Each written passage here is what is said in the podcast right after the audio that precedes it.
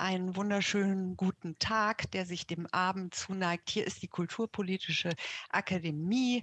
Anke von Heil, mein Name. Ich führe jetzt durch die gut eine Stunde, ein, ein Viertelstunde, in der wir uns hier in der vorletzten Web-Talk-Session zur Reihe über die kulturelle Bildung unterhalten wollen, über Reformbedarfe des Systems Schule. Wir haben das so ein bisschen äh, mit dem äh, kleinen Claim versehen, Error Inside. Ich bin mal sehr gespannt. Es gibt viel zu diskutieren. Wir müssen uns auch natürlich, äh, wie wir jetzt schon in den vergangenen Talks auch die ganze Zeit uns darum gedreht haben, der gesellschaftlichen Veränderung zuwenden, schauen, was mit Digitalisierung ist, wie Schule auch auf bestimmte Dinge reagiert. Aber uns ist es natürlich ganz äh, darum gegangen, auch in den letzten Talks schon und heute wird es, glaube ich, auch wieder wieder Thema werden, Schnittstellen zu definieren, zu fragen, was kann, was äh, sollte kulturelle Bildung leisten,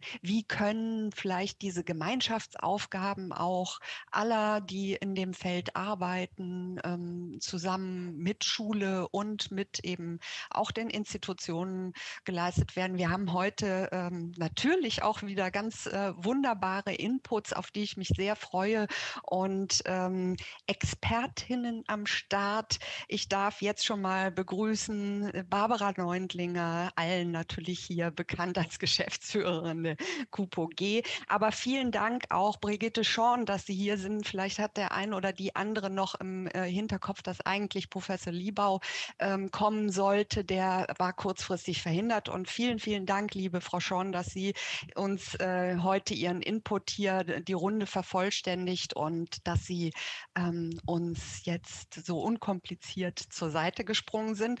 Und ähm, in der Runde auch jetzt schon begrüßen möchte ich Hannes Stork, den stellvertretenden mhm. Schulleiter der Wim Wenders Schule in Düsseldorf. Gleich werde ich noch ein bisschen mehr zu äh, eben Ihnen allen sagen, aber ähm, auf jeden Fall freuen wir uns auf eine Diskussion. Ich äh, wiederhole das immer noch mal ganz kurz. Wir werden äh, die Inputs haben. Nach jedem Input ganz kurz noch mal schauen, kommt von Ihnen, vom Publikum, von denen, die uns hier zugeschaltet sind, kommen da Fragen ähm, direkt auch zu den Inputs. Die würden wir dann gerne hernehmen und kurz beantworten. Alles, was dann vielleicht so im Verlaufe der Inputs sich am Ende zu so einem schönen Kaleidoskop zusammenbindet, nehmen wir dann nochmal in einer gemeinsamen Diskussion auf. Bitte, bitte nutzen Sie den F&A-Kasten, weil da können wir das richtig schön abarbeiten, was an Fragen reinkommt. Gerne Kommentare dann auch mal äh, in den Chat rein reinschreiben, aber dass wir da nicht so ein bisschen äh, dann den Überblick verlieren, sollte es äh, viele Fragen geben. Das jetzt mal zum organisatorischen und auch wie immer möchte ich gerne eine kleine Umfrage starten, weil wir ja eben durch das äh, wir den Webinarmodus nutzen, niemanden sehen. Wir können zwar hier auch wieder die Namen ein bisschen durchscannen, aber wir würden gerne wissen, aus welchem Arbeitsbereich ähm, Sie denn hier zugeschaltet sind, wer arbeitet in der kulturellen Bildung, wer vielleicht Kulturverwaltung, Kulturpolitik als Background hat, möge das anklicken. Kulturinstitutionen fragen wir auch noch ab, Kulturforschung, Kulturschaffende oder wer kommt möglicherweise auch aus dem Bereich der Schule. Ich frage jetzt mal, weil ich noch gar nichts sehe an Klicks, ähm, sehen Sie die Umfrage alle? Sonst schreiben Sie mal gerne in den Chat rein. Ähm, und ja, geben uns ganz kurz Ihr Feedback, aus welchem Arbeitsbereich Sie kommen. Oder wenn das nicht klappt. Ah, die Umfrage funktioniert nicht. Hm. Das ist bei mir aber hier jetzt anders. Ich mache noch mal, ich hatte ich mir schon gedacht, Moment, ich mache noch einmal zu Ende und mhm. ähm, Resultate freigeben bringt ja dann nichts, aber ich gehe das einfach einmal durch. Freigabe beenden. Ähm, tja, weiß ich auch nicht. Umfrage neu starten machen wir mal. Das ist auch manchmal das, das erste Mal, dass uns das passiert. Geht es jetzt? Sehen Sie das jetzt? Ah, da war irgendwie ein Bug drin. Da haben wir es doch jetzt. Vielen, vielen Dank immer wenn was nicht funktioniert, dann schreiben Sie es mir gerne in den Chat. So, jetzt haben wir eben eine ähm, einen Überblick, wo wir, ich gebe gleich die Ergebnisse frei. Wenn Sie vielleicht noch einmal kurz das Absenden drücken, das vergisst man schon mal gerne.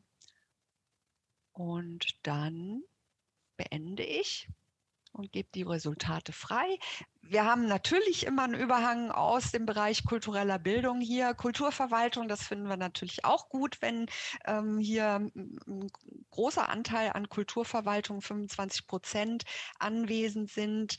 Ähm, aus der Kulturpolitik immerhin 8 Prozent, Kulturinstitutionen 6 Prozent, Kulturforschung auch mit dabei, ein paar Kulturschaffende natürlich, die wahrscheinlich auch im Bereich der kulturellen Bildung arbeiten. Und aus Schule immerhin äh, drei Prozent. Ja, wie viele hat die Veranstaltung insgesamt? Sie sehen das natürlich nicht. Wir haben im Moment hier 40 Zuschauende. Bei unseren Talks geht das immer so gegen Ende, dass wahrscheinlich viele das nachhören. So, ich beende jetzt die ähm, Umfrage und darf mich ganz herzlich bedanken dafür und den kleinen Bug da entschuldigen und schon direkt zum ersten Input überleiten. Liebe Barbara Neundlinger, ähm, eben seit 2017 bist du Geschäftsführerin der KUPOG. Ähm, du bist äh, Kommunikationswissenschaftlerin von Haus aus und hast äh, schon im Feld der kulturellen Bildung vieles ge äh, gemacht, kommst ja ursprünglich aus Österreich, Wien und hast ähm, Artist in Residence Programs gemacht, ähm, vor allem bei Kulturkontakt Austria gearbeitet und im Kultur- und Bildungsmanagement äh, in vielen, vielen Projekten gearbeitet.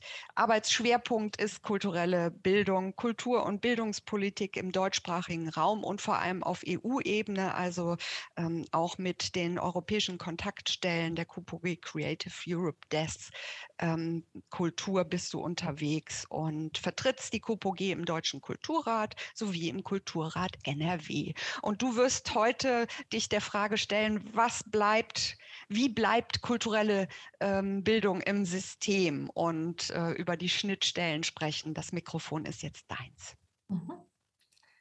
Ja, wunderbar. Vielen, vielen Dank für die, für die Vorstellung und die ähm, Überleitung auch zu dem Beitrag. Ich habe mir gerade gedacht, es ist ja auch signifikant, dass heute ähm, drei Prozent Personen ähm, angegeben haben, dass sie aus dem Schulkontext sind und der Rest Verwaltung auch von der Kulturseite her. Diese Schnittstellen interessieren mich sehr zwischen dem Bereich der Schule, der schulischen kulturellen Bildung, der Politik und, ähm, und dem kulturellen Umfeld. Ich ähm, mache mal kurz meine PowerPoint an und gebe die frei. Moment. So, das sollte funktionieren. So hoffe ich. Ja. Ähm, ist es sichtbar? Ja, es ist ein bisschen, äh, die Ecken sind so etwas abgeschnitten. Okay. Also sehe ich so, ich weiß nicht, ob die anderen. Ja, es war sehen. zuerst schon mal beim Test so, dann hatte ich es ganz gut hingekriegt. Ich komme da nochmal raus und versuche es nochmal neu. Mhm. Ja, das ist immer so wahrscheinlich 16 zu 9 oder so das mhm. äh, Format. Wir kriegen das hin. Wir kriegen das hin. Ich probiere es einfach erneut. So. Besser? ja, dann ist doch gut. Dann starten wir gleich mal so los.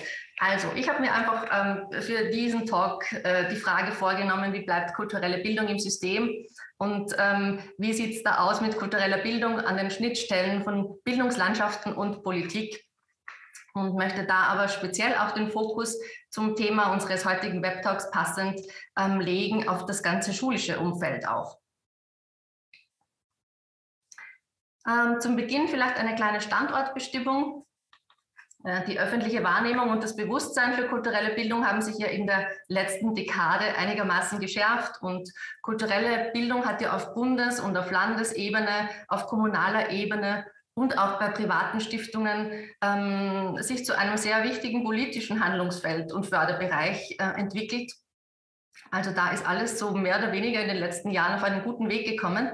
Und ähm, gleichzeitig agiert kulturelle Bildung dabei in einer Gemengelage von unterschiedlichen Systemen, von unterschiedlichen Disziplinen, Die Ressorts Kultur, Bildung, Jugend, Soziales sind dabei und die, Zuständigen, die Zuständigkeiten liegen ganz unterschiedlich verteilt bei Bund, Länder und Gemeinden.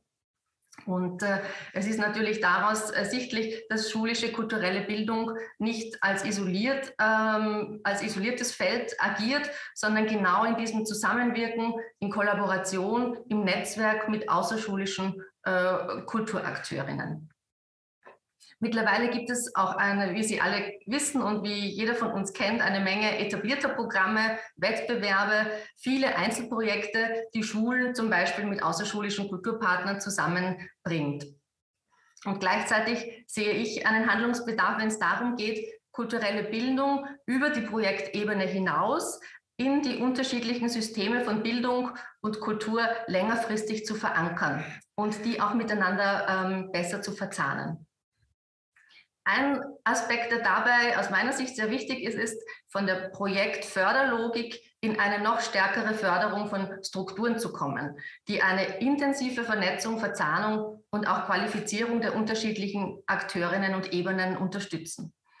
Das heißt, ich möchte gern heute exemplarisch und mit einem großen Mut zur Lücke ähm, das Spotlight auf ausgewählte Beispiele richten, äh, bei denen es um genau dieses Zusammenspiel mehrerer Akteure geht, die äh, zu einer Verankerung im System kultureller Bildung führen und das Ganze im Schnittfeld von Schule, Kultur und Politik. Ähm, beginnend mit Schulen in der Bildungslandschaft. Ähm, die politische Forderung als Stadt, als Kommune Gestalter kommunaler Bildungslandschaften zu sein, hat der Deutsche Städtetag bereits auf seinem Bildungs- und Kulturkongress in Aachen im Jahr 2007 in der Aachener Erklärung gestellt und das Konzept einer kommunalen Bildungslandschaft propagiert. Auch ähm, auf Bundesebene in der Enquete-Kommission Kultur in Deutschland äh, wird 2007 in dem Schlussbericht äh, für eine aktive Rolle der Kommunen geworben. Und da steht der öffentliche Auftrag zum Aufbau und Erhalt einer Infrastruktur der kulturellen Bildung bedarf aktiven staatlichen und kommunalen Handelns. Förderleistungen in diesem Bereich liegen im öffentlichen Interesse. Nun sind diese Gesamtkonzepte kultureller Bildung auf kommunaler Ebene ähm, bereits existent. Es gibt gute Beispiele dafür und äh, diese Gesamtkonzepte nehmen die Vernetzung möglichst vieler Akteurinnen einer Stadt, einer Kommune oder eines Kreises in den Blick im formalen und nonformalen Bildungsbereich, in Kunst, Kultur, Familie und Jugend. Dadurch gelingt es, vorhandene Strukturen und Angebote innerhalb der kulturellen Bildungslandschaft sichtbar zu machen und zu bündeln, zu vernetzen und weiterzuentwickeln und auch Bedarfe offen zu legen und so die Wirkung zu erhöhen. Äh, Beispiele sind bekannt aus äh, ganz Deutschland. Ich möchte jetzt vielleicht aus NRW ähm, ein paar nur herausgreifen. Die Städte Minden, Gütersloh, Dortmund, die Städteregion Aachen, Düsseldorf, um nur einige Beispiele zu nennen, haben sich so äh, mit diesen Gesamtkonzepten auch auf den Weg gemacht. Und ähm, in den meisten Fällen geht es eben auch darum, von äh, Kulturinstitutionen entwickelte und durch den Rat verabschiedete Kulturentwicklungen, die auch sehr oft mit Teilhabe zu tun haben, als gemeinsames Ziel zu setzen und daran gemeinsam zu arbeiten und um es zu erreichen, äh, die kulturelle Bildung äh, mit an Bord zu nehmen. Schulen haben hier insofern eine sehr wichtige Funktion, weil für einen großen Teil der Gesellschaft die Zugänge zu Kultureinrichtungen oder Kulturakteurinnen durch die Schulen geschaffen werden. Es braucht also Schulen, die sich den Stadtteil beziehungsweise in den Sozialraum hinein öffnen, die ihren Schülerinnen künstlerisch kreative Lernwege ermöglichen und nachhaltige Kooperationen mit außerschulischen Partnern eingehen. Und ich glaube, wir werden dann nachher von Herrn Stork sicher auch direkt aus der Praxis darüber mehr erfahren. Ähm, der Trend und die gesetzliche Verpflichtung zum schulischen Ganztagsangebot in der Grundschule öffnet hier natürlich zusätzlich viele Möglichkeiten für kulturelle Bildung an Schulen. Ähm, das Ganze ist sehr schon ausgefeilt. Es gibt aber eine Auswahl an Heraus äh, eine große Menge auch an Herausforderungen. Hier eine kleine Auswahl daran, die unterschiedlichen Zuständigkeiten zum Beispiel in den Ressorts äh, auf einen Nenner zu bringen, werden oft als Herausforderung genannt.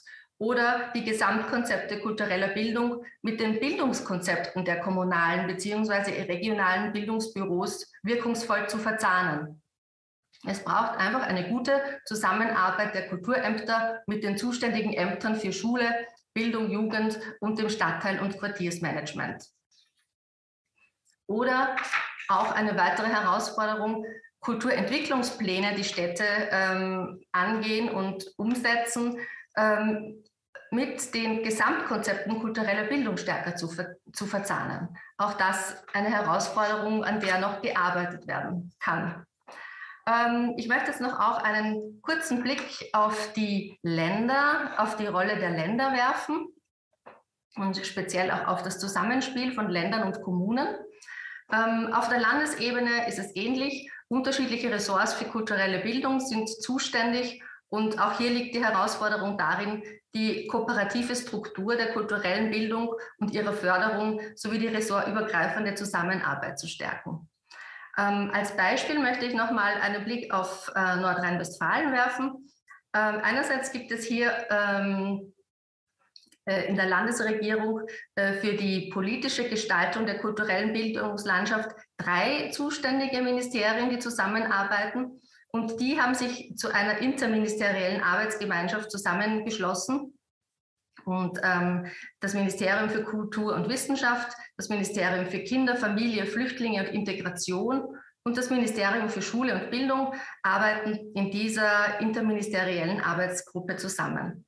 Sie setzen damit den politischen Rahmen, stellen institutionell oder projektgebundene Finanzmittel zur Verfügung und stehen den Kommunen, diversen Fachverbänden, Stiftungen und Künstlerinnen äh, und äh, Künstlern im, mit denen im Dialog. Ähm, noch ein weiteres Beispiel dazu ist der Landeskulturbericht Nordrhein-Westfalen aus dem Jahr 2017, den die Kulturpolitische Gesellschaft federführend äh, mit ähm, erarbeitet hat und der auch eine Gemeindebefragung beinhaltet. Unter anderem wurden die Gemeinden befragt, was für sie in der Zusammenarbeit und im Zusammenspiel mit dem Land Nordrhein-Westfalen wichtig ist. Unter anderem wurden dabei die Bereiche Finanzierung der kulturellen Infrastruktur genannt, die kulturelle Bildung wurde genannt, Beratung, projektbezogene und konzeptionelle Zusammenarbeit. All das war aus Sicht der Gemeinden ein wichtiger Aspekt im Zusammenspiel mit dem Land. Die Länder selber ähm, legen auch Programme zur Unterstützung der kulturellen Schulentwicklung auf. Ähm, als Beispiel wurde auch in den Talks äh, der vorherigen Wochen schon genannt das ähm, Programm Kulturagenten für kreative Schulen, die speziell an diesem Schnittfeld Struktur in der Schule und ähm, Systemschule arbeiten und äh, da auch äh, Veränderung und Nachhaltiges, äh, Nachhaltiges bewirken möchten. Außerdem äh, möchte ich noch gerne den äh, Wettbewerb ähm, oder die, den Wettbewerb für kommunale Gesamtkonzepte für kulturelle Bildung erwähnen, den das Land Nordrhein-Westfalen ausrichtet und ähm, den es auch schon seit längerer Zeit gibt. Äh, und auch hier geht es darum, neben Projekten einfach auch in die Struktur zu gehen und hier äh, nachhaltige Veränderungen und Transformation möglich zu machen. Jetzt zum Abschluss noch die Frage, wie bleibt also kulturelle Bildung weiter im System? Und hier ein paar Gedanken dazu. Einerseits ist die Kooperation von Schulen mit kulturellen Bildungspartnern ähm, wichtig, da sie eine breitere Integration von Schulen in die sie umgebende regionale kulturelle Bildungslandschaft ermöglicht. Um kulturelle Bildungsstrukturen und Projekte über Projekte hinaus zu sichern, braucht es also eine Unterstützung der Länder, damit die Kommunen entlastet werden eine ressortübergreifende Zusammenarbeit auf allen Ebenen und eine gute Einbindung kultureller Bildungsakteure in die regionalen Bildungslandschaften. Im schulischen Bereich ist wichtig, dass, ähm, es, im, äh, dass es eben nicht nur um eine reine Betreuung in der Nachmittags, ähm, im Nachmittag geht, sondern dass es qualitativ hochwertige Angebote kultureller Bildung ähm, zur Verfügung stehen. Dazu braucht es eben eine gute Einbindung in die lokalen Angebote der kulturellen Bildungslandschaft. Und es braucht zudem gut ausgebildete Fachkräfte, Qualitätsstandards und eine gute personelle, finanzielle und räumliche Ausstattung. Der Anspruch an die Lehrkräfte und andere Professionen, Professionen in der kulturellen Bildung muss sich auch in einem angemessenen Aus-, Fort- und Weiter Weiterbildungssystem niederschlagen. Und zur Grundlage weiterer Entscheidungen braucht es verlässliche, datenbasierte Informationen zu kultureller Bildung. Evaluierungen und Berichte von einzelnen Programmen und Projekten geben bereits gute Grundlagen. Ein Monitoring zu kultureller Bildung auf Landesebene und auch auf Bundesebene oder auch eine Integrierung von kultureller Bildung in den nationalen Bildungsbericht sind dabei wichtige nächste Schritte. Vielen, vielen Dank, liebe Barbara. Du hast das äh, alles ähm, mal so diese Grundsatzfragen und ähm, Dinge, die ja, die eigentlich so durchdekliniert werden müssten. Ne? So, äh, es gibt ja die Programme, wir haben das auch in den ähm, letzten Talks immer wieder gesehen. Wir haben viele Fragen, stellen wir uns in diesem ganzen Feld, aber es gibt ja auch schon Ansätze zu Lösungen. Und äh, ich glaube, diese Infrastruktur, dieses in die Fläche bringen, diese Frage auch, wie kann man das verstetigen oder du hast auch gesagt, längerfristig verankern, das sind ganz, ganz wesentliche unterschiedliche äh, Aspekte. Ich würde jetzt mal ähm, sagen, im Moment ist im FA-Kasten nichts aufgelaufen und da wir so ein bisschen mit Delay schon jetzt äh, gestartet sind, ähm, würde ich einfach vorschlagen, wir gehen direkt zum nächsten Input weiter und schauen dann am Ende, dass wir noch genügend Zeit auch für die Diskussion haben, weil ich glaube, dass das, was du jetzt so aufgemacht hast, was ähm, deine ähm, auch dein Blick auf, auf die Strukturen ist, dass das jetzt durch die weiteren Inputs sich auch nochmal ähm, zu, zu interessanten Aspekten für die Diskussion erweitern wird. Auf jeden Fall ganz, ganz herzlichen Dank dir an dieser Stelle. Und manchmal kommen ja dann noch die Fragen so ein bisschen nachgepurzelt. Dann schauen wir mal, ähm,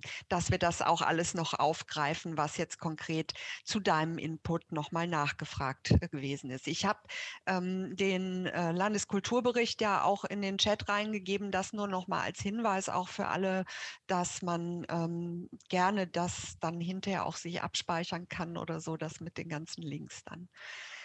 Ähm, als Info sozusagen. Dann kommt der zweite Input jetzt von Brigitte Schorn, der Leiterin der Arbeitsstelle Kulturelle Bildung NRW.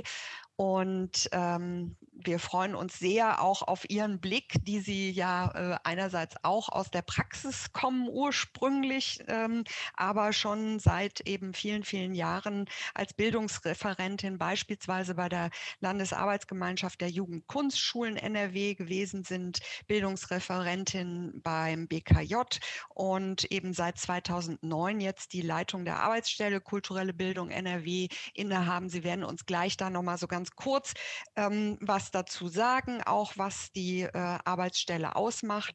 Ähm, Sie haben mit gewirkt an der Entwicklung eines Kompetenznachweises, Kultur. Auch das sind ja so strukturelle Dinge, die, die äh, spannend sind. Ähm, ihre Arbeitsschwerpunkte sind eben die von Barbara Neundlinger schon angesprochene Vernetzung auch äh, in den Bereichen Bildung, Jugend, Kultur, Beratung von Kommunen und ähm, natürlich die kulturelle Bildung selbst. Liebe Frau Schorn, das ist jetzt Ihr Mikrofon. Vielen Dank von, äh, an Sie für die freundliche Anmoderation und die Möglichkeit, hier heute meinen Input zu leisten zum Thema kulturelle Schulentwicklung. Ganz herzlichen guten Abend an alle, die äh, zuhören und äh, zuschauen. Und ich habe eine PowerPoint-Präsentation tatsächlich vorbereitet, die ich gerne mit Ihnen teilen möchte. Ja, das große Thema kulturelle Bildung ist sehr umfassend und sehr komplex. Und es ist fast unmöglich, innerhalb eines so kurzen Inputs wirklich alle äh, Aspekte zu durchleuchten. Ich möchte aber die Gelegenheit nutzen, äh, schlaglichtartig einige Aspekte zu benennen. Bevor ich da aber in Medias Res gehe, würde ich Ihnen gerne kurz erläutern, aus welcher Perspektive ich spreche. Äh, irgendwie hat sich hier was verändert. Moment, stopp. Die Arbeitsstelle Kulturelle Bildung NRW, deren Leiterin ich bin, ist eine ja, bundesweit ziemlich einmalige Konstruktion, weil sie wird gefördert von drei Ministerien, eben aus dem Bereich Schule, Kultur und Bildung ähm, äh, und Jugend.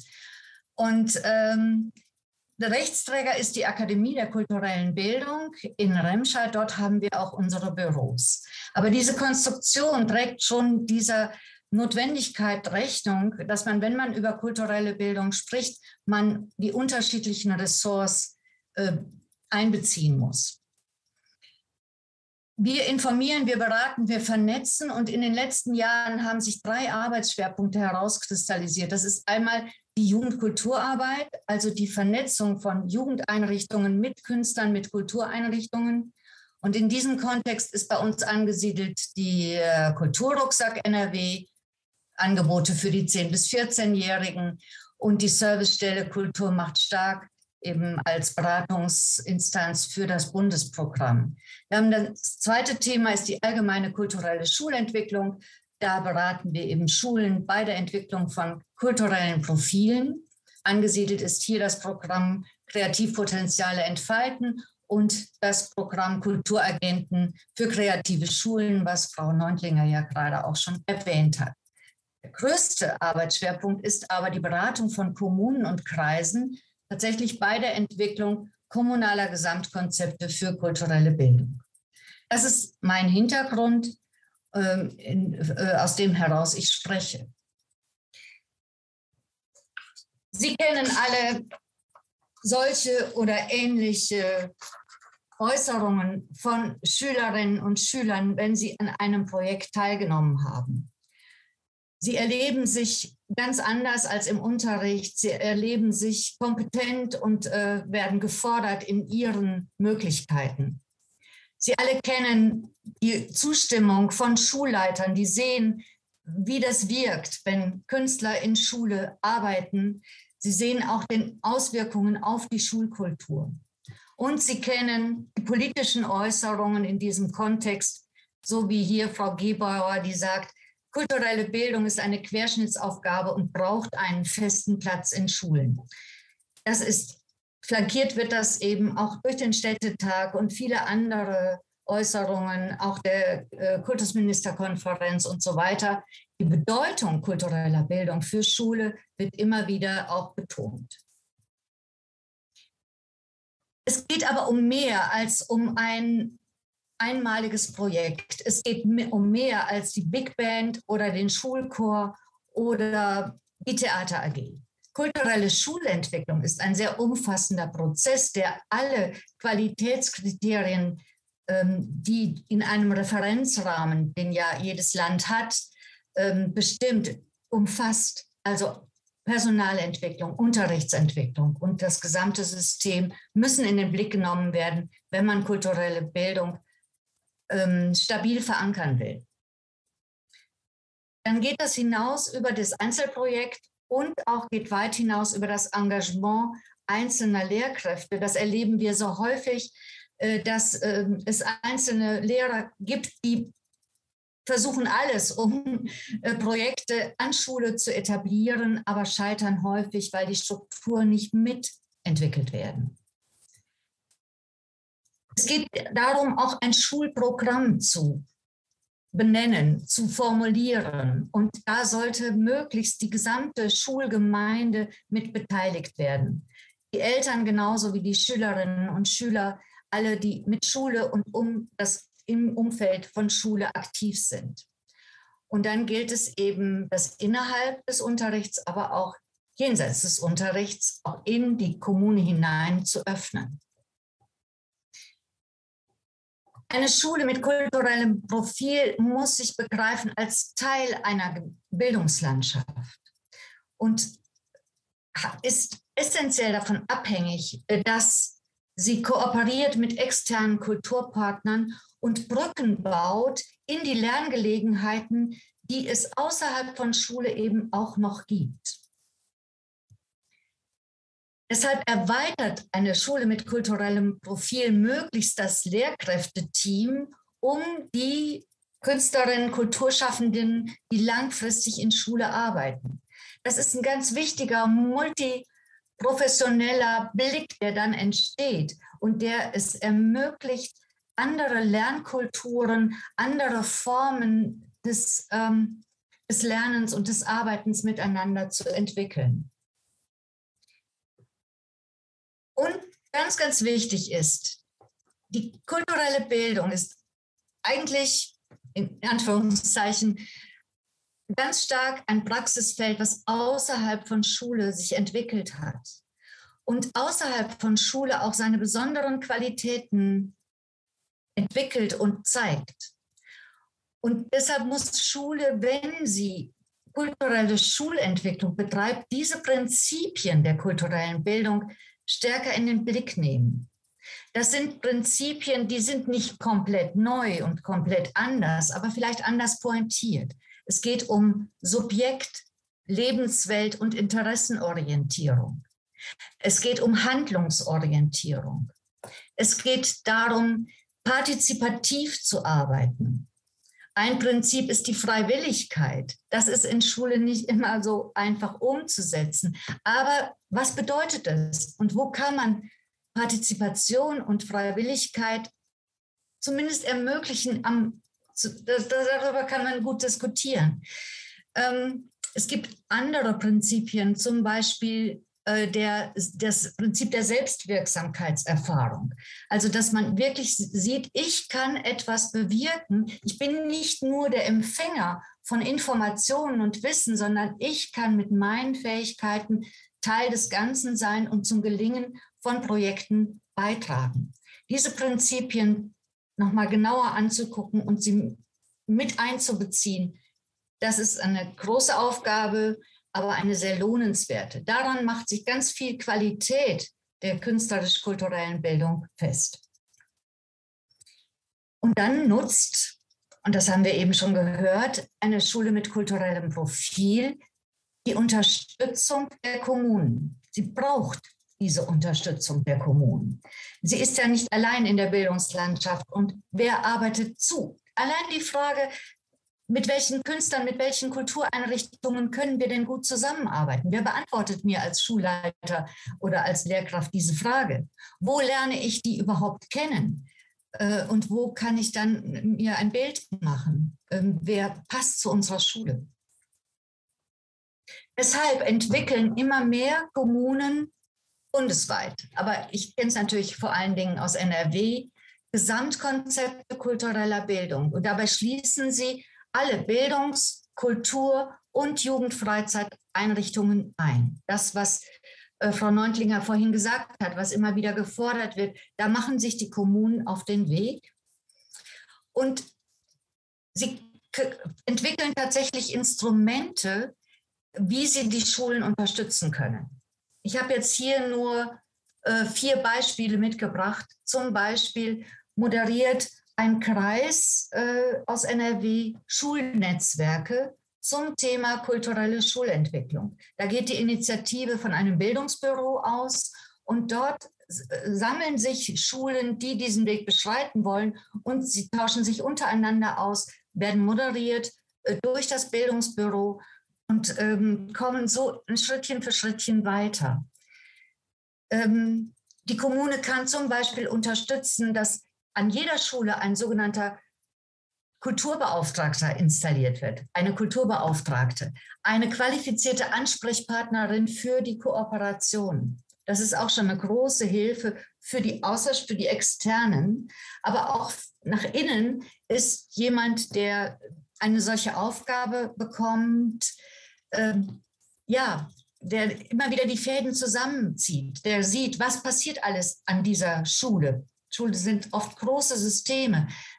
Ähm, und an vielen Ecken und Enden wird kulturelle Bildung entwickelt und es braucht jemanden, der die Fäden zusammenspinnt. Der Schulleitung kommt übrigens, aber das ist nochmal ein anderes Thema, ein Aspekt, eine ganz große Bedeutung zu. Herr Stork wird da sicherlich gleich was zu sagen. Die Kommune kann unterstützen, indem sie Kooperationsbörsen veranstaltet. Einfach einen Tag, an dem man wirklich alle äh, Akteure vorstellt, die es im Feld gibt. Oder zum Beispiel, auch hier wieder äh, ein Beispiel aus einem Kreis, beziehungsweise zwei Kreise haben das jetzt mittlerweile äh, realisiert, ein eigenes Förderinstrument, eine sogenannte Bildungszugabe, die es ermöglicht, dass Schulen äh, direkt mit Kooperationspartnern ähm, agieren können, äh, dass, sie, dass die Lernorte geöffnet sind für die Schulen und dass das in gemeinsamer Absprache passieren kann. Soweit mein kleiner Input äh, zu einem großen Thema und ich freue mich auf die Diskussion. Vielen Dank. Ja, vielen Dank, Frau Schorn. Ähm, das hat eine schöne Dramaturgie jetzt von äh, dem Input von Barbara Neundlinger. Ähm, haben Sie es jetzt auch noch mal ein bisschen spezifiziert, haben im Grunde genommen das, was da vorgelegt war, ähm, mitgenommen. Es greift ja unheimlich viel ineinander. Ich warte jetzt auch mal ganz kurz. Es kam jetzt im Chat schon mal ein schöner Hinweis. Genau, bitte die Fragen gerne in den F&A-Kasten. Im Chat stand jetzt noch mal ein Hinweis auf auf ein Programm in Hessen, Kulturschule Hessen, wo ähm, anscheinend gute Erfahrungen mit über 500 Schulen, die man schon mittlerweile erreicht hat, ähm, da dahinter stehen. Also gerne Kommentare und solche Hinweise in den Chat. Es kam jetzt eine Frage in den Chat, den nehme ich auch noch mal ganz schnell. Ähm, was versteht man unter Bildungszugabe? Ja, äh, die Bildungs, ähm, Zugabe gibt es zum Beispiel im Kreis Euskirchen und aber auch noch weiterentwickelt in der Städteregion Aachen. Ähm, mit finanzieller Unterstützung des, der Städteregion Aachen können Schulen außerschulische Lernorte besuchen und äh, Lernen am anderen Lernort umsetzen. Also das steckt da so hinter. Es gibt dann einen Katalog von Akteuren, und die Schulen können relativ einfach diese Angebote ähm, äh, nutzen und die sind dann eben schon finanziert.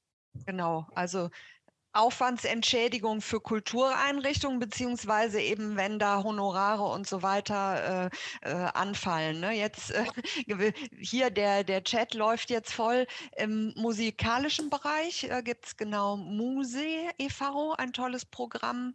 Oh ja, das ähm, und ähm, genau. Es gibt auch wieder das. Muse-E-Programm. Muse. Muse, mhm. ja, ich sag, äh, bin da gerade ja. durch den Bindestrich ja. so gestolpert. An Grundschulen. darf ich, darf ja. ich das, das ist das Tolle, dass dass, so viele dass es so viele Programme gegeben hat oder auch über Legislaturperioden hinweg äh, zum Beispiel der, äh, der Wettbewerb Kommunale Gesamtkonzepte oder Kultur und Schule, der Kulturrucksack in NRW äh, hatte das Zeit, sich zu entwickeln. Wir sind ja längst nicht am Ende, aber es braucht eben Zeit. Und diese flankierenden Maßnahmen wie musikalische Grundschule oder Muse, das sind ganz tolle Motoren für die kulturelle Bildung und wirken immer auch in Schule rein. Ja, also Sie haben ja im Grunde genommen jetzt nochmal spezifischer die Schnittstellen, nach denen wir immer gefragt haben, da aufgelistet. Finde auch gut, so Börsen und solche Ideen. Ähm, äh, also wer kann die Schulleitungen unterstützen und so weiter. Da nehmen wir gleich drauf Bezug. Wir wollen ja noch ein bisschen Zeit rausschinden. Ah, wunderbar, danke für den Link, liebe Frau Träger. Ähm, wir wollen Zeit haben für die gemeinsame Diskussion vielleicht, weil ich glaube, wir haben ja nicht ohne Grund gesagt, wir müssen natürlich auch jemanden aus der Schule hier haben und ähm, wir konnten eben auch ähm, Hannes Stork gewinnen von der Wim Wenders Schule, eine Schule, die vielleicht auch noch mal neue Perspektive äh, auf die Frage, wie könnte es denn gehen, äh, uns liefern kann. Ähm, auf jeden Fall herzlichen Dank, liebe Frau Schorn, bis hierhin und ähm, wir freuen uns jetzt auf das, was uns der stellvertretende Schulleiter der Wim Wenders, äh, des Wim Wenders Gymnasiums in Düsseldorf sagen kann. Er ist ähm, Deutsch, Pädagogik und Erdkunde Lehrer, äh, hat das studiert, aber interessanterweise auch Betriebswirtschaftslehre. Ähm, sie, sie haben auch äh, eben so einen anderen Blick, haben äh, in der Veranstaltungsbranche und Gastronomie äh, einiges an Erfahrungen auch gesammelt und wir sind ganz gespannt, wie, wie äh, eben auch so ein 360-Grad-Blick vielleicht ähm, auf die Schule wirkt. Ähm, die Wim Wenders Schule ist eben wirklich eine Modellschule Schule, wenn man das so sagen kann. Schulische Arbeit wird eben auch ganz gezielt unter Miteinbeziehung kultureller Arbeit weiterentwickelt, um eben die SchülerInnen auch dort zu unterstützen. Und ich will gar nicht so viel äh, sagen, was sie alles machen, weil natürlich Sie das viel besser können, lieber Herr Stock. Und ähm, Sie haben jetzt das Mikrofon. Ja, vielen Dank. Vielen Dank für die Anmoderation. Ein herzliches Willkommen an alle, die uns hier zuschauen. Das ist ein äh, schönes Format, glaube ich, und ich freue mich sehr, hier sein zu dürfen, in meinem Büro, aber auch gleichzeitig bei Ihnen. Ähm, auch ich habe ein paar Folien vorbereitet, die schiebe ich Ihnen jetzt mal rein, wenn ich das denn unproblematisch hinkriege. Hm. Sieht gut aus. Das, sieht, das freut mich. Ich bin jetzt nur schon viel zu weit. So, nochmal, Entschuldigung. Ähm, vielen Dank Frau Schorn, Sie haben drei wunderbare Zitate genannt, denen eigentlich nicht mehr viel hinzuzufügen ist, weil da alles drinsteckt. Äh, das ähm, Wim-Wenders-Gymnasium ist ein neues Gymnasium. Ich will es nicht unbedingt Modellschule nennen. Ich habe das große Glück, hier äh, am Standort seit 2017 dieses Gymnasium mit aufbauen zu dürfen. Wir sind äh, inzwischen in Klasse 9 angelangt. Ähm, wir haben vom damaligen Schulträger oder vom Schulträger der Landeshauptstadt den Auftrag bekommen, in einem Stadtteil ein Gymnasium zu gründen und haben uns überlegt, was äh, müssen wir anbieten. Ich versuche jetzt so ein bisschen einen kleinen Innenblick in unser Schulleben zu geben ähm, und Sie selber suchen sich alle als Zuhörer Ihre Facetten raus und dann können wir es nachher vielleicht ganz gut, gut diskutieren. Ich sehe uns nicht als Kulturschule oder ähnliches, sondern ähm, verstehe uns als Gymnasium, das neben formaler Bildung viel nonformale Bildung geben möchte, ähm, damit wir möglichst gute und stabile ähm, Persönlichkeiten mit Schulabschlüssen entlassen. Als wir die Schule gründen oder aufbauen sollten, war relativ schnell im Gründungsteam, das waren vier Kolleginnen, klar, dass wir neben dem klassischen Schulunterricht äh, unseren Schülerinnen und Schülerinnen, äh, unseren Schülerinnen und Schülern äh, irgendwo Bestätigung auf einem anderen Weg, will ich das mal nennen, geben müssen, ihnen die Chance geben müssen, ihren eigenen Strich zu haben, ihre, ihre, äh, sich selbst in Schule einzubringen, ohne Leistungsdruck, ohne Noten und ähnliches. Das war sehr schnell klar, dass wir sowas anbieten anbieten müssen und auch wollen. Wir sind natürlich ein Gymnasium, haben unsere Fachvorgaben, müssen zum Abitur führen. Deswegen spreche ich hier von drei Säulen. Diese drei Säulen sind der Fachunterricht, der ist vorgegeben, der hat Regularien. Ähm, die zweite Säule ist unser Ganztag. Ähm, wir sind ein gebundenes Ganztag-Gymnasium. Und die dritte Säule ist ein neu geschaffenes Unterrichtsfach, ähm, das wir mit zwei Stunden pro Jahrgang veranschlagen, pro Klasse. Das heißt in den unteren Klassen Talentschmiede, ab Klasse 7 dann Projektwerkstätten.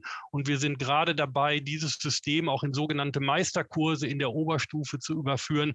Und das scheint uns auch zu gelingen. Es ist notenfrei und wir haben damals gesagt, das ist so ein bisschen auch meine Haltung, guter Unterricht geht nicht nur mit guten Lehrern, sondern auch mit guten Menschen, die von außerhalb kommen und haben äh, uns vorgenommen, auch möglichst viele externe Menschen in unseren Schulalltag zu integrieren, um den Schülerinnen und Schülern eben diese Bestätigung auf einem anderen Weg äh, zukommen zu lassen. Und da ist relativ viel Kultur reingerutscht. Äh, ich bin ja nun in der Landeshauptstadt, wir haben hier wunderbare Rahmenbedingungen. Ähm, das ist schon wirklich ähm, großartig hier und das wollten wir natürlich nutzen und alle damals am Gründungsprozess Beteiligten haben eben auch ihre Kontakte mitgebracht und die haben wir genutzt. Ähm, Sie finden da in dem Bereich der Talentschmieden und Projektwerkstätten natürlich den zeitgenössischen Tanz, das ist so mein größtes Steckenpferd, ähm, aber auch das Theater, auch die Robotik, äh, Fotografie natürlich durch unseren Namensgeber, auch den Bereich des Films immer, immer mehr und immer weiter aufgebaut, aber natürlich auch die Naturwissenschaften sehr früh und natürlich die Kunst. Ähm, und in den Gründungsdebatten kam dann irgendwann bei einem Glas Rotwein die, die Schnapsidee auf, doch irgendwie einen Crossover. Es ging immer um Crossovers, es ging immer um Zusammenschlüsse, Projektorientierung hört man so ein bisschen raus. Ein bisschen Montessori steckt auch bei uns drin, ein bisschen Waldorf steckt drin, da ist von allem so ein bisschen da. Und wir haben dann äh, zum Leitmotiv im Schulprogramm erkoren, dass wir möglichst häufig und möglichst oft den Spagat zwischen Kunst und Naturwissenschaften suchen. Das klingt im ersten Moment furchtbar und wir haben uns auch gedacht, dass das wirklich eine Schnapsidee ist. Aber in unserer Entwicklung, die noch lange nicht abgeschlossen ist, wir haben überhaupt keine fertige Struktur, wir probieren viel aus, äh, zeichnet sich diese damals beim Rotwein entstandene Idee als wirklich großartig aus. Und ich werde Ihnen gleich ein Beispiel präsentieren, dass das sehr exemplarisch verdeutlicht, ähm, sodass wir immer wieder versuchen, äh, andere Anknüpfungspunkte für das Wissen der Schüler äh, äh, anzubieten, weil dann die Wahrscheinlichkeit eines langfristigen Merkens und eines guten Lernprozesses für die Schüler eher wahrscheinlich ist. Vom Beginn an, ich habe es eben gesagt, wollten wir PartnerInnen haben und äh, wir pflegen, im, das Wim-Wenders-Gymnasium hat eine italienische Schulleiterin, äh, aber auch ich pflege Willkommenskultur. Wir haben vom Beginn an äh, unsere PartnerInnen auch wirklich willkommen geheißen und sie als gleichberechtigte Partner in unsere Schulgemeinde aufgenommen. Das ist ganz wichtig. Ich höre das sehr häufig äh, von den Künstlern, Sportlern und wem auch immer, dass das nicht die Regel ist an Schulen. Das erschrickt mich immer ein bisschen. Problem eben schon angesprochen ist natürlich die Organisation, das Zeitmanagement. Äh, das ist schwierig. Jetzt bin ich stellvertretender Schulleiter und habe die Organisation. Ich sehe immer wieder äh, oder ich bin es oder ich möchte nicht zulassen, äh, dass es nicht geht, sondern ich komme ursprünglich aus Westfalen. Da sagt man, geht nicht, gibt es nicht. Und das zeichnet uns vielleicht ein bisschen aus. Und eben kam auch die, die Frage schon und der Hinweis auf Schulleitung. Das, was eine gute Schule ausmacht, muss die Schulleitung auch in allen Bereichen mittragen. Und dann färbt das auch ab und dann kann man weiterentwickeln. Nachhaltige Zusammenarbeit steht hier noch. Wir sind gegen jede Projektitis. Wir lehnen kategorisch kurzfristige und Einzelprojekte ab, sondern wollen immer eine langfristige, nachhaltige, perspektivisch sich weiterentwickelnde Zusammenarbeit mit all unseren externen Partner, Partnern, die wir zum Teil sehr lange schon äh, an uns binden und mit denen wir das, was wir machen, auch immer wieder weiterentwickeln. Und ein ganz wichtiger Bereich aus der Gründungszeit ist auch, dass die SchülerInnen ihre Ergebnisse am Schuljahresende präsentieren müssen. Wie auch immer sie das machen, in einer Ausstellung, äh, in einer Tanzchoreo, in einem Bühnenstück oder wie auch immer. Wir feiern gemeinsam ein großes Sommerfest äh, in einer Kulturinstitution in den letzten Jahren in Düsseldorf im Theatermuseum. Wunderschön und alle präsentieren ihre Ergebnisse und haben eine Riesenbühne. Und deshalb machen wir das Ganze, weil dieser Applaus ähm, das ist, was die Schüler nach vorne bringt. Ich habe einige Projekte aufgelistet. Äh, das ist so ein kleines Portfolio. Hey Du, Bilder aus dem Lockdown, vielleicht interessant. Im Lockdown entstanden. Über Video, über Zoom ist eine, eine Bildcollage, eine, eine, eine Bildchoreografie entstanden in Zusammenarbeit äh, mit dem Tanzhaus NRW. Läuft weiter. Das war Hey Du 1.0. Wir sind jetzt mittlerweile bei 3.0. 2.0 haben wir auf die Bühne im Tanzhaus gebracht unglaublich äh, einfühlsame Originaltöne von Kindern im Lockdown, aus ihren Kinderzimmern, aus den Jugendzimmern, äh, wunderschön. Ähm, dann gab es in unserem alten Schulgebäude ein Gebäude, das wir nicht mehr brauchten. Wir haben neun Räume, nee, acht Räume KünstlerInnen bereitgestellt für anderthalb Jahre. Die durften sie als Ateliers nutzen, äh, kostenneutral in Absprache mit dem Schulträger. Dafür sind wir sehr dankbar. Und als Gegenleistung haben diese Künstler ihre Labore geöffnet in unserem Ganztag und durften und konnten von SchülerInnen besucht werden. Äh, das war eine unglaublich fruchtbare Zusammenarbeit, denn wir wollen unsere Kinder nicht nicht zu Kulturrezipienten machen. Das ist ja auch immer so der klassische Teil ähm, der kulturellen Bildung, sondern wir wollen auch ihr schöpferisches Potenzial wecken oder gerade ihr schöpferisches Potenzial. Und der, der, der fruchtbare Prozess zwischen Künstlern und Schülern ist unglaublich.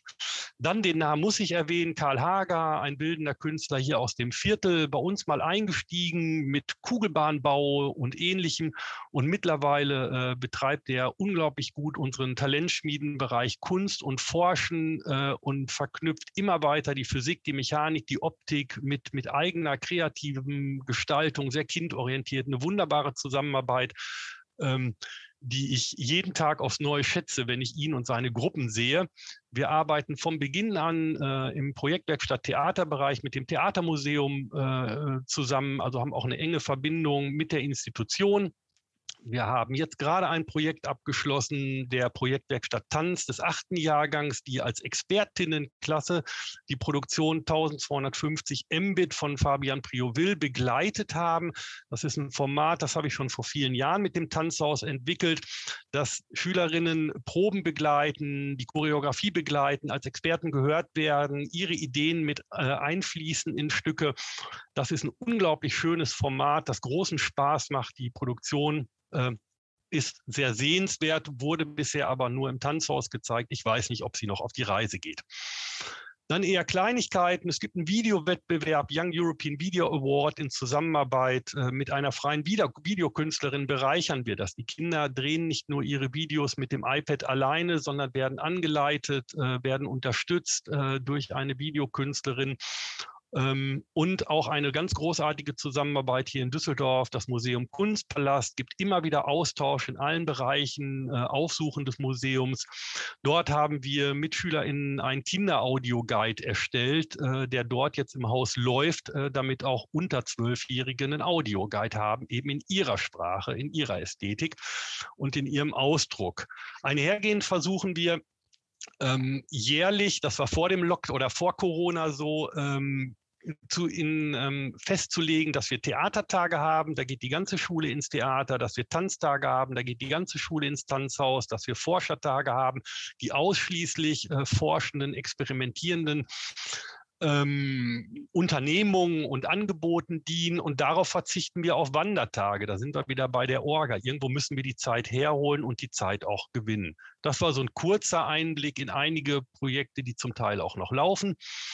Wie geht's weiter? Nächste Schritte am Wenders-Gymnasium ist äh, das auch wirklich, was wir an Mehrwert, an nonformaler Bildung äh, abarbeiten, erreichen, auch mit unseren Lehrplänen zu verknüpfen, den Spagat herzustellen, dass Dinge auch woanders gelernt werden können, aber auch andersherum rückwirkend im Fachunterricht von diesen Projekten gelernt werden kann. Wir sind zum Beispiel dabei, ein Tanzcurriculum zu entwickeln, das äh, Inhalte aus dem Regelunterricht vertieft und weiterentwickelt.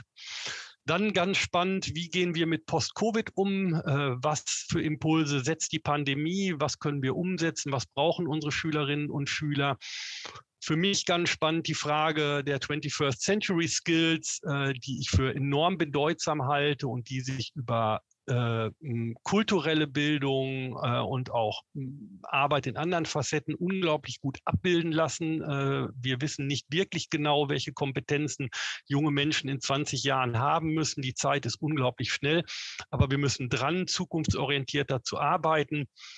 Ein weiterer Punkt, wie gehen wir mit den jetzt äh, installierten Lernmanagementsystemen um? HeyDo hat uns gezeigt, dass man über, über Zoom, über Big Blue Button äh, großartig künstlerisch arbeiten kann. Ich lerne immer wieder neue Künstlerinnen jetzt kennen, die äh, Gruppen bespielen, noch über den Moodle, über die Distanz und sich nicht mehr permanent treffen. Das äh, hilft auch in der Organisation. Dann brauchen wir es nicht mehr in den Vormittag packen. Die Kinder machen es nachmittags. Freiwilligkeit, fiel eben schon als Thema, ist uns enorm wichtig. Jetzt sprinte ich ein bisschen. Ja, Empowerment ist wichtig, ganz wichtig äh, für mich und äh, die Verknüpfung von äh, Kultur- und Schulgemeinde, die uns immer weiter gelingt, auch unsere Eltern äh, mit ins Boot zu holen, mit in die Kulturinstitutionen, mit in die Vorstellungen zu nehmen. Äh, das tut der Schulgemeinde gut. Und Wünsche habe ich. Wünsche habe ich ähm, eine zukunftsorientierte Bildungsdebatte. Ich glaube, wir müssen äh, über das diskutieren, ähm, was Bildung ist ähm, und wie Bildung auszusehen hat. Wir müssen äh, jetzt nach der Pandemie noch viel mehr äh, wissen, dass wir die SchülerInnen an Transformation beteiligen müssen. Lernmanagementsysteme bieten uns die Möglichkeit zum, äh, zum ständigen Feedback. Wir brauchen mehr freie Räume, wir brauchen freie Gelder. Wir müssen raus aus dem Konkurrenzgedanken, dass Kolleginnen und Kollegen den Künstler, die Künstlerinnen als Konkurrenten wahrnehmen. Das ist hier im Haus nicht so, aber ich kenne das. Wir brauchen dauerhafte Partnerschaften, langfristige Partnerschaften. Äh, gestern kam der Hinweis auf Hetty. Ähm, da ist er mir ganz wichtig, denn Bildung funktioniert unglaublich gut, wenn die Bindungen da sind und äh, die Kinder binden sich unglaublich gut zu unseren äh, externen Partnern. Wir brauchen Kulturparlamente in meinen Augen, äh, in denen ähm, alle Beteiligten am Kulturprozess äh, innerhalb der Kommune oder innerhalb der Kreise ähm, die Schnittstelle werden für die kulturelle Arbeit. Das war mal eine Idee aus einem Bildungskongress hier in Düsseldorf. Äh, kulturelle Bildung 2030 hieß der. Da waren übrigens ganz wenig Lehrer. Ich glaube nur zwei aber unglaublich viele KünstlerInnen. Und äh, aus meiner Sicht als stellvertretender Schulleiter müssen wir an die Arbeitszeit, an die Arbeitszeitmodelle von Lehrkräften, äh, damit es nicht immer heißt, ich würde das ja ganz gerne machen, aber ich habe die Zeit nicht. Denn das höre ich am allermeisten. Äh, und da stimmt dann irgendwo im Arbeitszeitsystem was nicht. Vielen Dank. Ich freue mich auf die Diskussion. Die geht gleich los. Vielen Dank, Herr Stork äh, die äh, vor allem die Wünsche sind natürlich die, da, da, hören wir auch noch mal ganz genau hin und können ja vielleicht gleich auch in der gemeinsamen Diskussion noch mal schauen. Ähm, das war ja eher auch äh, so, so Rahmenbedingungen, in denen man vielleicht eben auch ähm, so etwas, wie Sie da aufgebaut haben, noch ähm, weiter ausbauen kann. Ähm, ich greife jetzt mal auf, äh, genau, eine drängende Frage, die jetzt hier schon zweimal aufgetaucht ist. Wie finanzieren sich denn all diese diese Projekte am Gymnasium? Manches darf ich nicht sagen. Ah. Ähm, nein, aber ich habe eben, äh, auch Frau Schorn war das, die hat echt großartige Beiträge äh, geliefert. Wir sind sehr gut vernetzt hier in unserem Viertel. Wir sind eine, eine, eine Schule, die in diesem Viertel lebt und auch offen. Das ist der, der Stadtteil Oberbilk in Düsseldorf. Ähm, und die haben wir Kontakte Drittmittel ist relativ viel. Ein weiterer Bereich sind äh, kapitalisierte Ganztagsmittel. Wir dürfen ja als oder können als gebundenes Ganztagsgymnasium ähm, Mittel kapitalisieren. Und es ist ein großes Maß an Kreativität. Ähm, aber das sind, also es ist kein illegales Geld hier, ähm, aber man muss schon kreativ sein und man muss irgendwie auch seine Möglichkeiten nutzen. Und äh, wir haben noch ne, natürlich die Landesprogramme, auch die städtischen Kultur- und Schuleprogramme, da bedienen wir uns auch. Das ist großartig, wenn äh, sich die Möglichkeit bietet. Ähm, aber wenn ich sage, ich hätte gerne mehr freie Mittel, hätte ich gerne dafür einfach Mittel, einen Etat. Äh, und der muss gar nicht so groß sein. Ne? Aber wir möchten natürlich auch, das habe ich nicht gesagt, ähm, dass die Menschen, die bei uns arbeiten, auch gutes Geld verdienen. Das ist es eben, da wollte ich auch gerade raus. Sie haben gesagt, auch Sie, Sie achten auch darauf, dass die Lehrkräfte eben Freiräume für bestimmte Dinge kriegen. Und natürlich, ich meine, alle, die äh, in dem Feld arbeiten, haben wahrscheinlich immer schmerzvoll dieses man, man subventioniert dann mit der eigenen Arbeitsleistung vielleicht als Kulturschaffender auch bestimmte Dinge, weil einfach das Geld nicht dafür da ist. Frau Schorn hat sich jetzt spontan da reingemeldet. Ich würde sagen, ja. wir machen auch die Diskussion auf. Ich nehme noch gleich die eine Frage von Frau Mielke an Herrn Stock mit, äh, mit rein, weil das äh, ist auch ganz interessant. Aber Frau Schorn, ja. Ja, ähm, es gibt viele Fördertöpfe, die trennen sehr stark zwischen außerschulischem Angebot und äh, schulischem Angebot. Das heißt, die meisten sind äh, nicht im Unterricht und auch schon gar nicht in Schule nutzbar. Und diese Trennung halte ich für, ich sage jetzt mal einfach überholt, auf jeden Fall sehr schwierig, weil wir erreichen bestimmte Kinder und Jugendlichen über die Schule und nicht außerhalb von Schule. Darüber zu diskutieren, nochmal, die nochmal anders zu betrachten, das finde ich wäre hilfreich. Ich stimme Ihnen zu, ja. Ja. Also äh, ich meine, da können wir ja gleich noch mal drauf gucken. Das sind die Stellschrauben. Also ähm, wir haben ja im Vorfeld auch ähm, auf, auf, auf der Seite zu diesem Webtalk heute schon so ein paar Initialfragen stehen gehabt, so nach dem Motto, ähm, wie werden Schulen jetzt und zukünftig zu Orten kultureller Bildung? Und dann kann man sehen, äh, ne, Herr Stork hat das, glaube ich, sehr schön aufgemacht, was da äh, äh, alles eben auch an Haltungen dahinter steht. Ähm, ich habe noch eine Frage, die äh, interessiert mich jetzt auch. ähm, nehmen Sie bewusst oder unbewusst eine Tendenz in der zeitgenössischen Kunst auf, sich künstlerisch mit aktueller nur, äh, naturwissenschaftlicher Forschung auseinanderzusetzen? Also so die Frage, äh, es gibt ja immer so Outreach, ich gehe nach außen und äh, was ist Inreach, was, was beeinflusst vielleicht auch Programme, Ideen, die Sie da in der Schule entwickeln? Sind Sie da, Sie haben natürlich die Kunsthochschule vor der Haustür, ne? Spielt das eine Rolle, da so aktuelle Tendenzen in der zeitgenössischen Kunst oder schauen Sie da nach anderen Parametern? Also das spielt keine Rolle. Ähm, die Rolle spielt eher, dass wir ähm, das hat was mit, mit unserer Bindung zu Projektorientierung zu tun. Also wir, ich habe das ja eben gesagt, dass wir so versuchen wollen, äh, Orsjubel nennt das Advanced Organizer ähm, in, in, im Speicherbereich, dass wir Dinge subsumieren wollen, also Zusammenschlüsse. Also das Kind muss was wiedersehen. Das hat einen Dreisatz gemacht und äh, findet eine Tanzschrittfolge, die dem Dreisatz ähnelt und sieht diesen Zusammenhang. Also das sind die Dinge, die wir versuchen rauszukitzeln, um auch das Lernen einfach zu machen. Der Ganzheitlichkeit spielt eine Rolle. Rolle. Ich äh, bin jetzt, das haben Sie nicht gesagt, aber ich bin eigentlich per Ausbildung schon Gymnasiallehrer, habe aber lange Jahre nicht am Gymnasium gearbeitet. Und daher kommt vielleicht auch, auch diese Haltung, auch in unserem Gründungsteam waren doch sehr, sehr ähm, diverse Lehrerpersönlichkeiten. Und das ist das, was wir wollen. Wir wollen über die Arbeit auch das Lernen, das fachliche Lernen, das formale Lernen unterstützen. Am Ende des Tages wollen die Kinder, müssen die Kinder Schulabschlüsse haben, ähm, aber auch tolle Persönlichkeiten sein. Mhm. Ja, und, und ich bin jetzt auch Entschuldigung, nee, ich bin eigentlich ja. durch.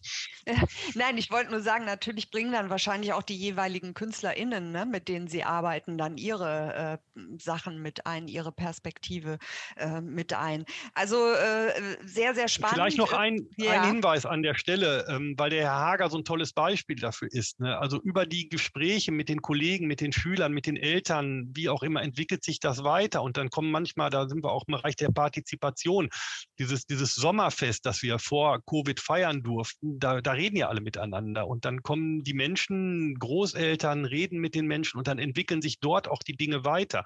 Und äh, dann werden die auf irgendwas gestoßen und dann kriegen die die Wünsche der Kinder mit, die sollen auch zuhören.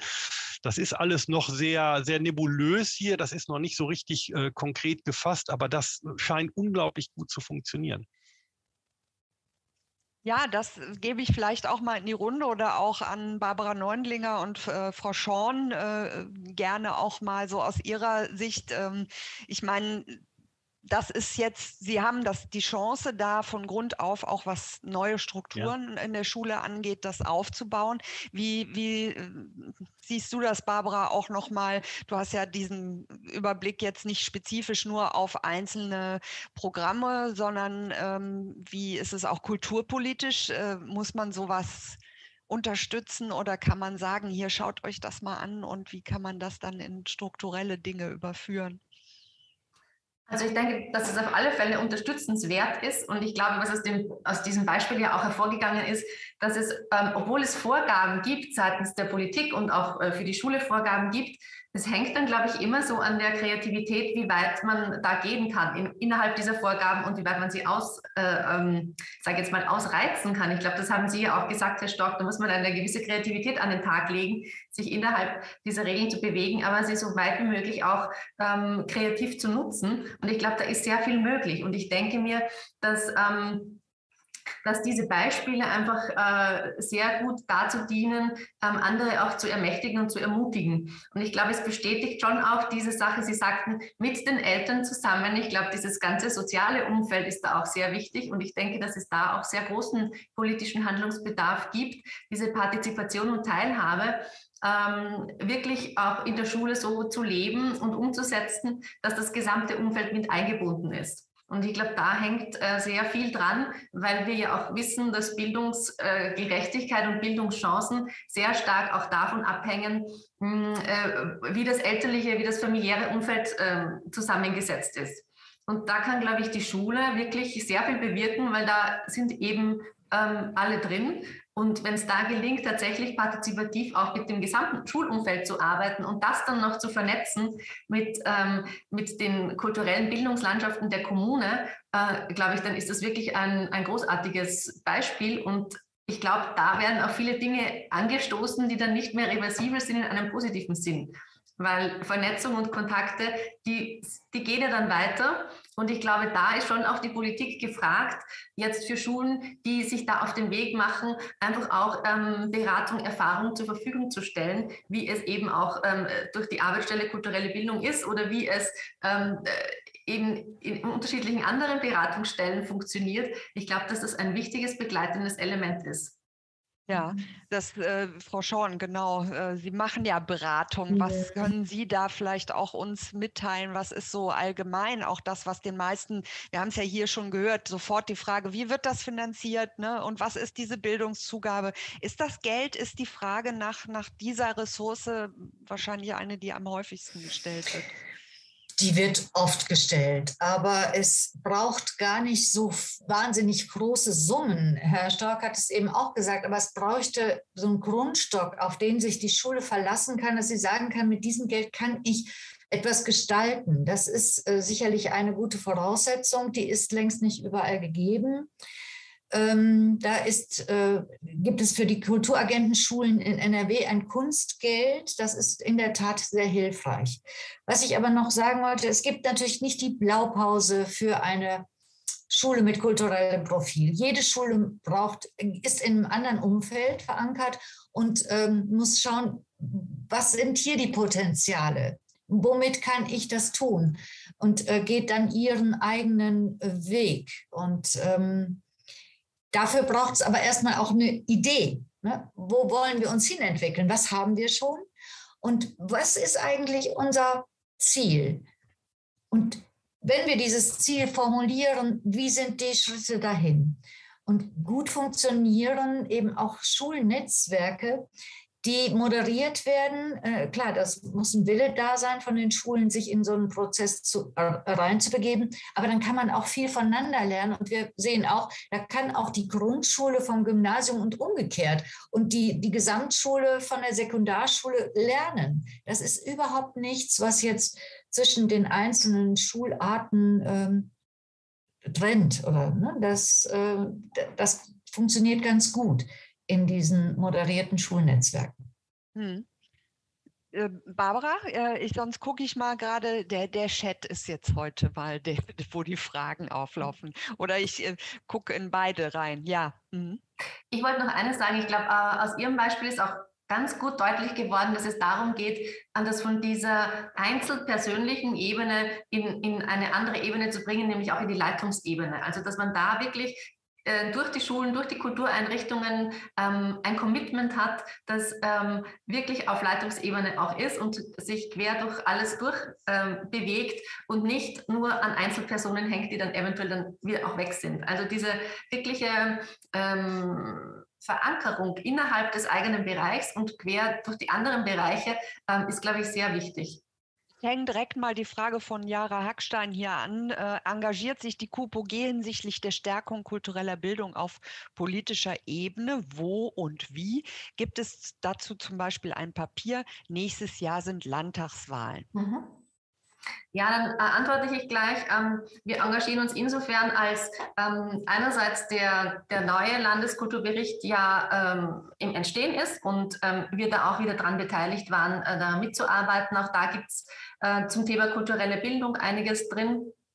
Und dann ist es so, dass das Land Nordrhein-Westfalen ja auch äh, nochmal sich ein Gesamtkonzept kultureller Bildung ansieht, ähm, das im Kulturrat NRW erarbeitet wird und da sind wir dabei und im Vorfeld gab es zu dem ganzen Thema kulturelle Bildung so ein Mapping in NRW, das die KUPG erstellt hat. Also wir sind in dem Thema dran und es ist auf alle Fälle ein wichtiges Gebiet auch unserer Arbeit.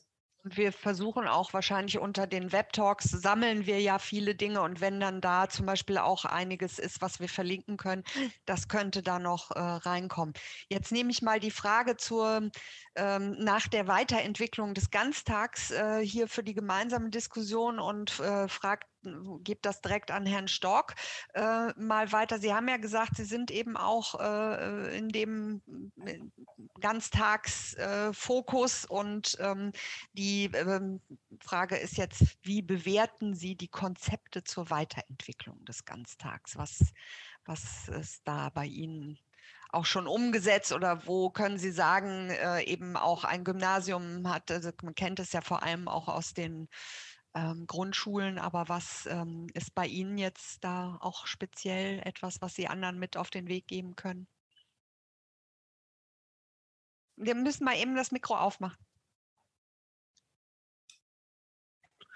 Für das Gymnasium ähm, muss ich das ein bisschen mit Sorge äh, betrachten Wenn wir uns alle zurückerinnern, warum der Ganztag in Nordrhein-Westfalen zumindest äh, implementiert wurde, galt es ja, ähm, den Schülern mehr Lebenswirklichkeit, äh, außerschulische Erfahrungsbereiche, andere Gestaltungs- und Schöpfungsmöglichkeiten anzubieten. Ähm, und unter dem doch äh, zunehmenden äh, Druck auch der Eltern wurde er eher genutzt oder, oder haben wir so eine Priorität bekommen, wir müssen Betreuungszeiten anbieten unter G8. Das endet ja jetzt gerade. Also unsere neunte Klasse ist noch ein G8-Jahrgang.